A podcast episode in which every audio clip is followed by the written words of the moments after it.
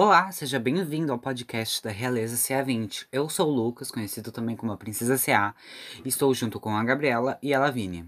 Hoje, nesse podcast, a gente vai falar sobre a clamídia, que é uma infecção sexualmente transmissível para homens, mulheres e de mãe para o feto. A bactéria causadora é a Chlamydia tro...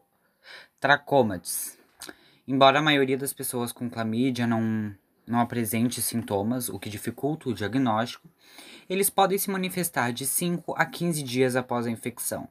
A doença atinge as principais regiões, que são a uretra e os órgãos genitais. Possível também atacar a região anal e a faringe, né, que causa causando problemas pulmonares.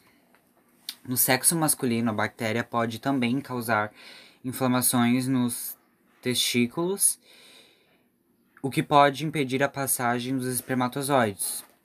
No sexo feminino, pode causar o bloqueamento das tubas e impedir o encontro do óvulo com o espermatozoide. Sendo assim, a mãe estando grávida tem a possibilidade de ter um filho prematuro ou um aborto, no caso de tra transmissão no parto. Após parto, o filho tem a capacidade de apresentar conjuntivite e pneumonia. Quais os sintomas? Muitas vezes, pessoas com clamídia não apresentam sintomas da condição, o que faz com que a doença não seja notada. Para detectá-la, é preciso realizar check-ups ginecológicos e urológicos, pelo menos uma vez por ano. Após o contágio com o indivíduo infectado pela doença, pode levar cerca de 15 dias até que os sintomas iniciais comecem a ser notados.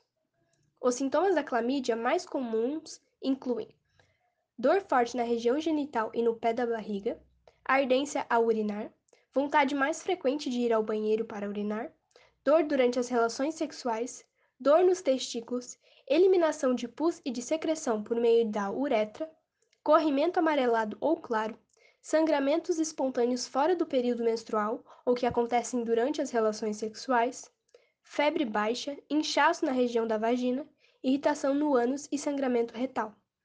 É importante procurar auxílio médico se houver a manifestação de qualquer um dos sintomas ou nos casos em que o parceiro foi contaminado, Embora a clamídia possa ser facilmente tratada, o diagnóstico precoce evita complicações mais sérias que podem inclusive causar lesões permanentes.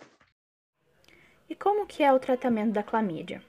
Uma vez que uma pessoa foi diagnosticada, o tratamento deve se estender aos indivíduos com quem essa pessoa teve relações sexuais, já que muitos não apresentam sintomas da doença e ela é uma das principais causas de infertilidade.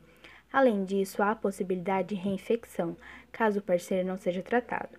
O tratamento para a clamídia é bastante simples e realizado com a administração de antibióticos, em ciclos longos ou curtos, de acordo com a gravidade de cada caso. E se a pessoa for novamente infectada com a bactéria causadora da clamídia, deverá passar pelo tratamento de novo, já que o corpo não cria imunidade contra essa bactéria. Normalmente, recomenda-se que a pessoa se abstenha de ter relações sexuais durante o tratamento da clamídia. E esse é o final do podcast. Espero que você tenha gostado. E é isso. Tchau. Ah, e use preservativo, tá? Se cuidem.